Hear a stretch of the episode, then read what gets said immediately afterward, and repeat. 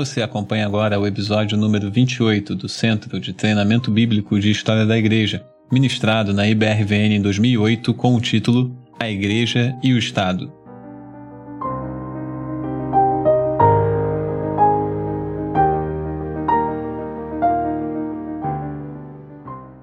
Igreja e Estado. Esse é um período em que aconteceram muitas turbulências na igreja, é o período que nós vamos falar agora nessa segunda parte, fala de toda uma crise na igreja, na igreja única no Ocidente. E o Dr. Lloyd Jones, quando ele fez essa palestra aqui, que eu tenho esse livrinho, tem também naquele livro maior, Discernindo os Tempos, tem essa mesma palestra dele, rememorando a reforma. E aqui ele fala que os nossos dias são dias extremamente parecidos com os dias que antecederam a reforma. Então prestem atenção nisso, né? elementos dessa época em termos de crise na igreja, crise doutrinária, aumento de ritualismo, todo esse tipo de coisa está voltando para a igreja, crise moral inclusive dentro da igreja, é, crentes fracos, é, tudo isso aí são características que antecederam aquele período da reforma e que nós vamos estar tratando aqui. Então prestem atenção com isso em mente naquilo que a gente vai estudar daqui para frente. Vamos falar de igreja e Estado. Igreja e Estado foi um problema sério nesse período, porque a grande questão aí era a questão da autoridade.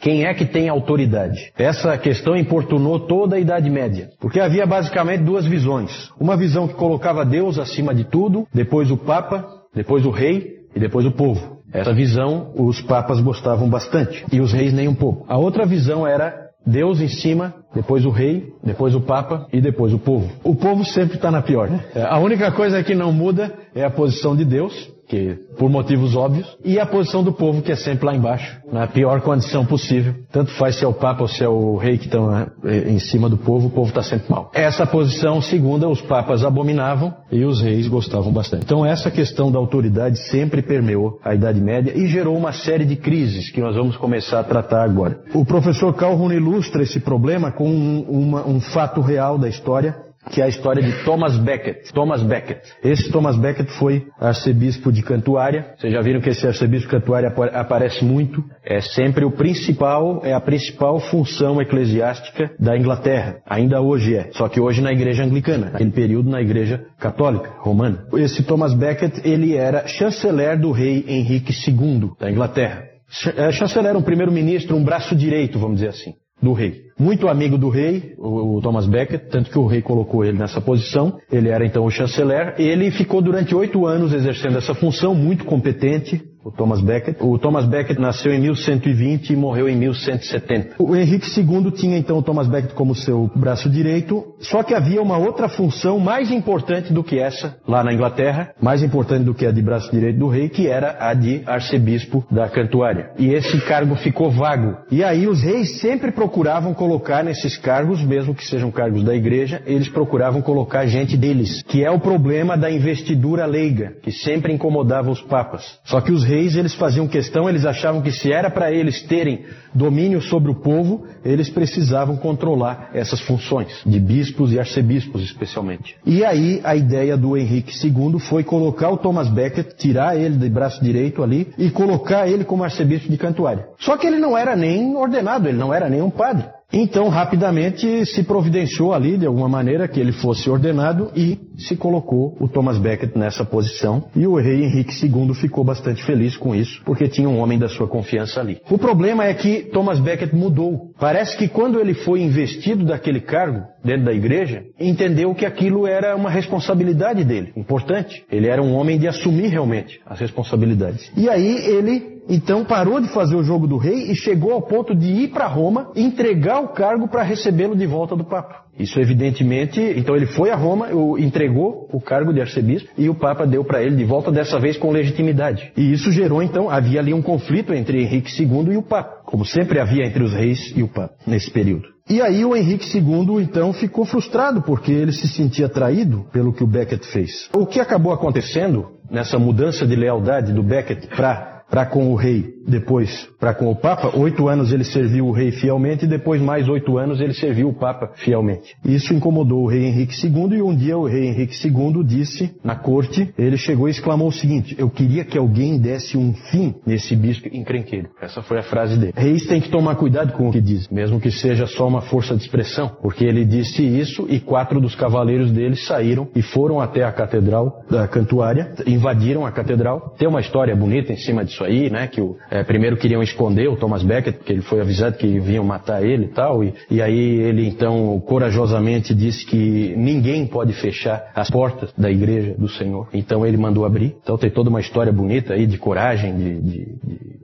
de honra. E os quatro cavaleiros, então, do rei Henrique II entraram, invadiram a catedral e o mataram lá dentro da catedral. Tem até uma peça famosa na literatura inglesa que é, é Morte na Catedral, que conta essa história do Thomas Becket. Isso, então, em 1170 foi quando ele foi morto ali, aos 50 anos. O rei Henrique II passou dias de tristeza e arrependimento pela morte do Thomas Becket. Ninguém sabe até hoje se, essa, se, esse arrependimento foi genuíno ou foi fingido. Só que aí, nessa situação toda, a gente vê a luta entre igreja e Estado. Porque em três anos, o Thomas Becket foi, primeiro, exaltado pelo Papa como um verdadeiro herói do cristianismo, e em três anos ele foi canonizado, um recorde. Por quê? Faz parte do jogo. Jogar o povo contra o rei. O rei que é meu inimigo, eu o Papa. O rei é meu inimigo, eu jogo o povo contra o rei, né? E o rei tenta jogar o povo contra o Papa. Então é sempre esse problema assim, isso aí é o que a gente sempre vê acontecendo. Nesse caso aí, havia o problema da investidura leiga e também os reis gostavam muito, é um outro aspecto, os reis gostavam muito de colocar alguém deles controlando a igreja por causa da taxação do clero, cobrar impostos do clero. O Papa sempre trabalha para que o clero jamais seja taxado, as coisas da igreja não podem pagar impostos, só que os reis querem cobrar impostos. Então tem esse jogo. Se o Papa põe um homem meu, eu forço para que não haja cobrança de impostos impostos. Se eu, rei, ponho um homem meu,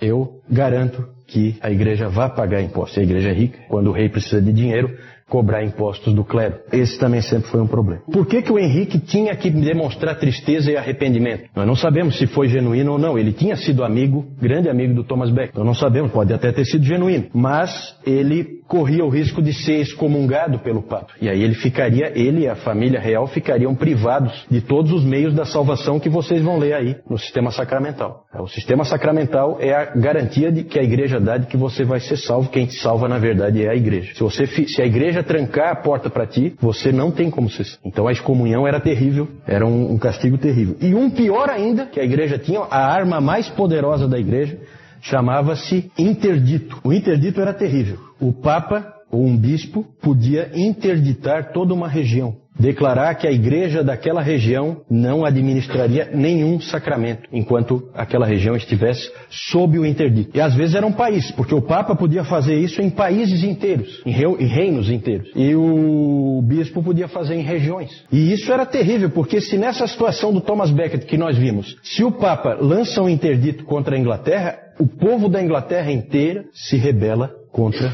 o rei. Essa é uma arma poderosíssima. Por quê? Porque ninguém mais é salvo, gente. Vai todo mundo para o inferno por causa da atitude do rei. Não existe mais o sistema sacramental, as igrejas estão fechadas, não há mais batismo, não há mais comunhão, os casamentos não existem. Tudo, tudo, tudo fica suspenso. Não existe a extremunção, então a pessoa está morrendo, não vai ter o sacramento ali. Então o risco que ela corre é enorme. O povo fica furioso e acaba se revoltando contra o rei. Então, com isso, os papas conseguiam produzir rebeliões onde eles queriam. Isso fazia com que eles tivessem poder nas mãos. O uso do interdito era comum na Idade Média. E aconteciam algumas coisas que eram absurdas. Como uma vez, por exemplo, em que um bispo de uma determinada região interditou, ele interditou toda uma região porque as pessoas que moravam ali se recusaram a garantir a exclusividade do fornecimento de cerveja na região para um mosteiro que ficava ali. O mosteiro queria ser o único fornecedor de cerveja daquela região. E o povo eu queria uh, abrir uh, cervejarias concorrentes e tal, coisa desse tipo. E aí o bispo então lançou um interdito em cima daquelas pessoas para forçar elas a aceitarem a exclusividade de produção da cerveja daquele mosteiro. Então coisas absurdas, sabe, se usava para essas barbaridades assim que não tem sentido nenhum. Mas era o tipo da coisa que funcionava, funcionava. Se você crê que a salvação vem por meio do sacramento e os sacramentos são cortados,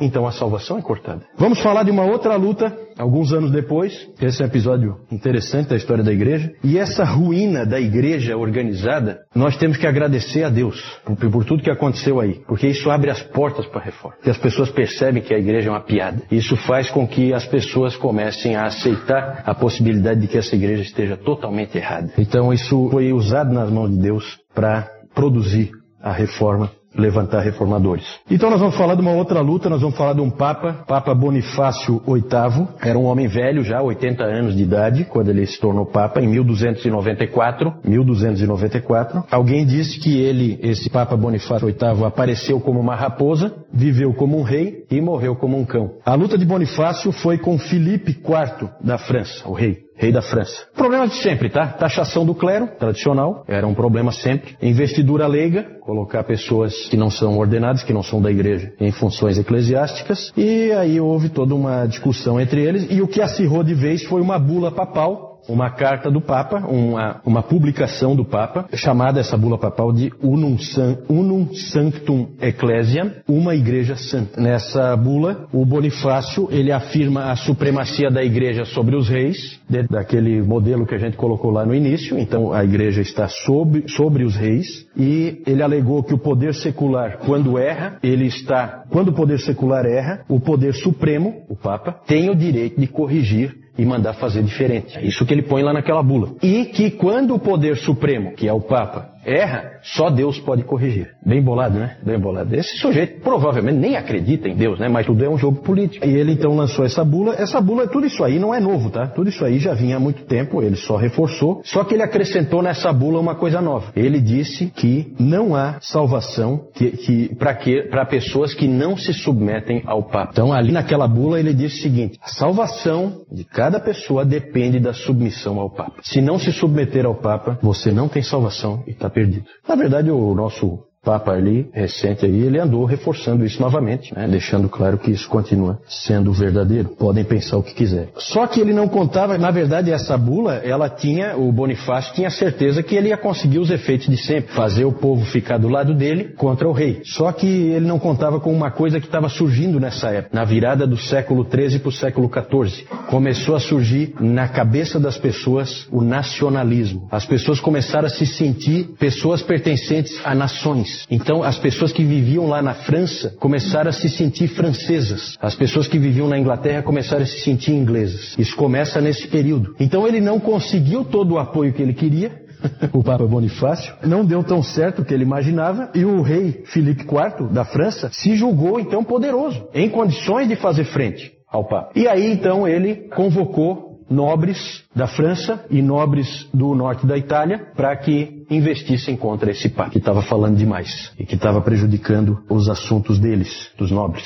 E realmente fizeram isso, montaram um exército, foram até Roma e capturaram o papa. E ele foi preso, o papa, e morreu na prisão como um cão, né? Como aquele cara disse. Chegou como uma raposa, viveu como um rei e morreu como um cão preso numa gaiola. O que aconteceu depois disso é o que é conhecido na história de cativeiro babilônico da igreja, porque agora o papado estava nas mãos do rei da França. O rei da França tinha o controle da igreja. Tanto que a sede da igreja deixa de ser Roma nesse período e passa a ser a cidade de Avignon, na França. Então é um, fato bem interessante. Roma deixa de ser a sede da igreja romana. Muito esquisito.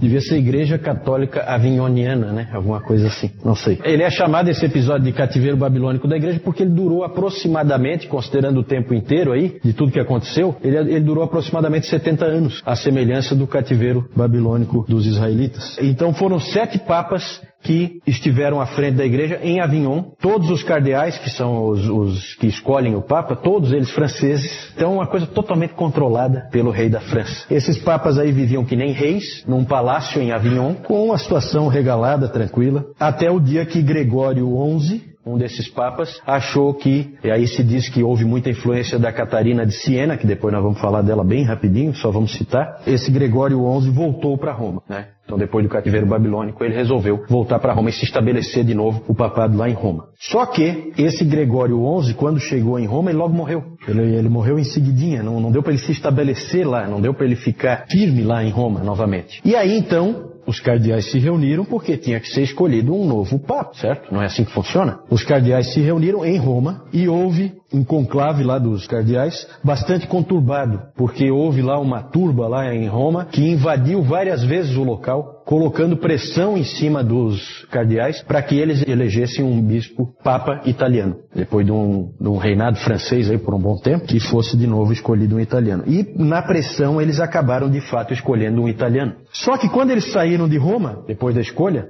desse novo Papa, quando eles saíram, eles se arrependeram e resolveram considerar nula aquela eleição e escolher um novo Papa. Aí escolheram outro Papa. Aí havia agora dois Papas, certo? A existência de dois Papas é um problema seríssimo para a Igreja nesse período. É conhecido esse momento como o Grande Cisma do Ocidente. Houve o Grande Cisma da Igreja, vocês lembram, 1054, separação entre Igreja Ortodoxa Oriental e Igreja Católica Romana. E agora há o Grande Cisma do Ocidente. É a igreja só do Ocidente se dividindo, em, com, ficando com dois cabeças. Era assim que se via. Isso gera um problema terrível, por quê? Porque os dois papas é assim, um excomunga o outro, imediatamente. Isso é de cara. Um excomunga o outro. Portanto, todos os que tiverem sob aquele papa excomungado, todos os sacramentos não têm validade alguma. Então, você escolher com que papa você fica é uma decisão difícil. E essa era uma decisão que os reis tinham que tomar. É claro que o rei da França logo optou pelo Papa francês, lógico. A Inglaterra, o que a França fizer, a Inglaterra faz o contrário. Então a Inglaterra logo apoiou o Papa italiano, romano. E a Escócia também. O que a Inglaterra fizer, ela faz ao contrário e sempre com a França, porque a Escócia sempre andou lado a lado com a França. A Escócia também logo apoiou o Papa francês. E o imperador ficou meio em cima do muro, meio na dúvida. Imperador, quando eu digo, pensem em Alemanha, tá? Porque o imperador que eu estou falando é o Santo Império Romano. Santo Império Romano, não é nem santo, nem império, nem romano. O Carlos Magno foi o primeiro e tal, é um império germânico. Não é exatamente a Alemanha, mas pega toda a Alemanha e partes ali da França, partes da Itália, para a gente ter uma, se localizar do ponto de vista geográfico. Passa a ter dois papas, tem essa questão de como é que nós fazemos agora, quem é o papa verdadeiro, nós não sabemos, é, o, que, o que fazer. Uma das ideias que se achou foi, vamos convocar um concílio para resolver esse problema. Inclusive se chegou a ideia de, de repente, não, não, vamos eliminar a figura do papa e vamos começar a governar a igreja através de um concílio que se reúna regularmente e tome as decisões da igreja tomar as decisões não mais uma pessoa, mas é um colegiado. Essa foi uma ideia que surgiu. Essa ideia foi levada à frente e foi convocado um concílio na cidade de Pisa, na Itália, lá onde tem a torre, né? Torre de Pisa. É, e esse concílio acabou elegendo, então, um outro papa, certo? Um terceiro papa. O problema é que os outros dois papas, que deviam renunciar, ignoraram o concílio. Não deram bola para ele e nenhum deles renunciou. Então agora se tem três papas.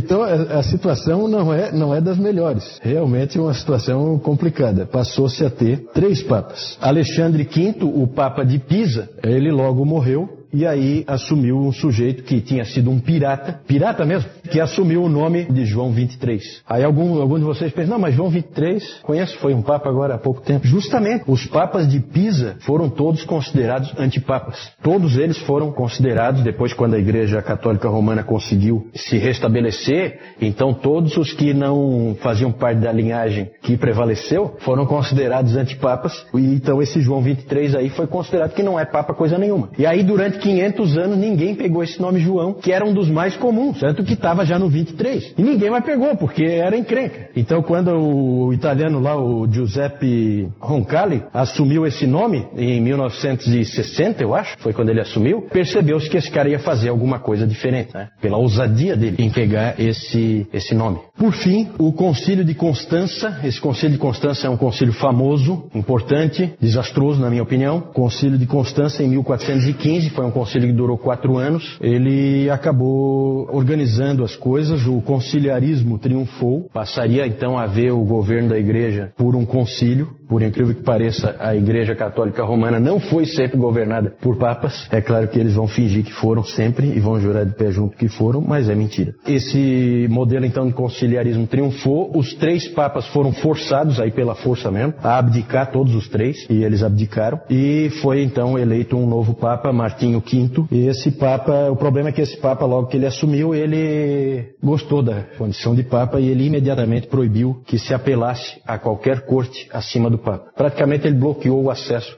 ao concílio. E aí, uh, rapidamente voltou-se ao que era agora com esse Papa Martinho V. E era sempre assim, né? Nesse, nesse período era assim, quando Quando o Papa ficava fraco, os concílios ficavam fortes. Quando, quando o Papa ficava forte, o concílio ficava fraco. E no fim o papado acabou ficando forte e acabou prevalecendo. E a ideia dos concílios foi abandonada completamente. Esses acontecimentos todos, esse desastre aí, foi importante para abrir, abrir o caminho para a reforma. E aqui nós estamos tratando de igreja e Estado, desses conflitos e tal que ocorreram. Mas também eu já quero deixar claro para vocês, já falei antes dos clérigos que no Concílio de Latrão foram obrigados a vestir roupa diferente para né, ser identificados quando vão no prostíbulo, por exemplo. É, mas também o, a situação do papado nesse período não era muito melhor. E é claro que a figura que logo vem à mente, quando se fala em absurdos cometidos por um papa, absurdos morais, é, vem a figura do papa Alexandre VI, mais conhecido como Rodrigo Borgia. Os Borgia, né? Essa turma aí devia ser os Corjas, né? Porque realmente era uma turminha que todo tipo de imoralidade eles cometeram, tá? O Rodrigo Borgia,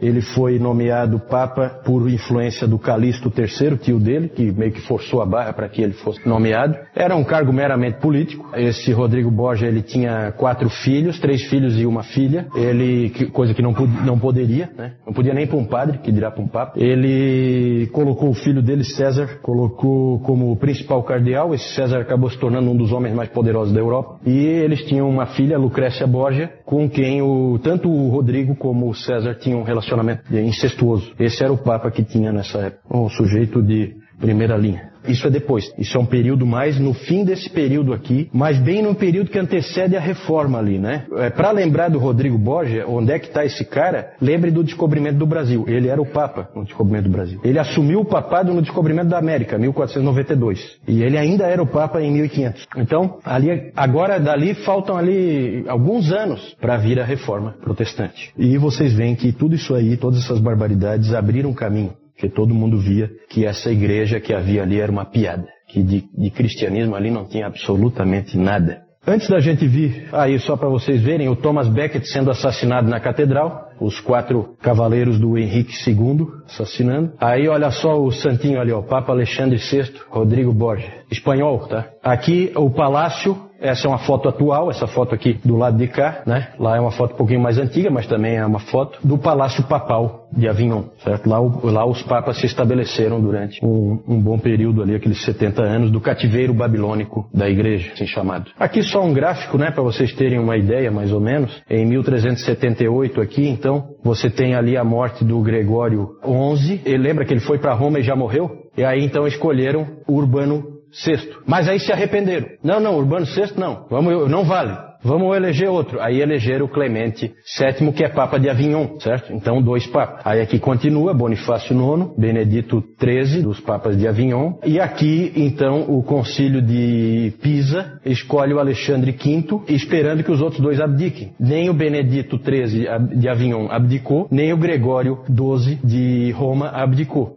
Então ficamos com três papas. Aí os três foram forçados a abdicar, aqui, ó, João XXIII, Gregório XII e Benedito XIII. E aí o Martim Martinho V assumiu. Todos esses caras aqui não valem para a igreja, Católica Romana hoje. Esses de Avignon aqui é, e nem esses aqui. Os outros de Avignon, esses valem no cativeiro babilônico, né? Mas esses, esses aqui que tinha junto, aí só vale essa linha aqui, ó. Os outros não valem. Só para vocês se situarem aí. É o grande cisma do Ocidente. Esta é uma produção da Igreja Batista Reformada Vida Nova, localizada na Servidão Antônio Irineu da Silva, número 325, Córrego Grande, Florianópolis, Santa Catarina. Nos encontramos semanalmente aos domingos, às 10 horas da manhã, para o culto público ao Senhor. Venha nos visitar. Sola Fide, Sola Escritura, Solus Christus, Sola Gratia, Soli Deo Glória.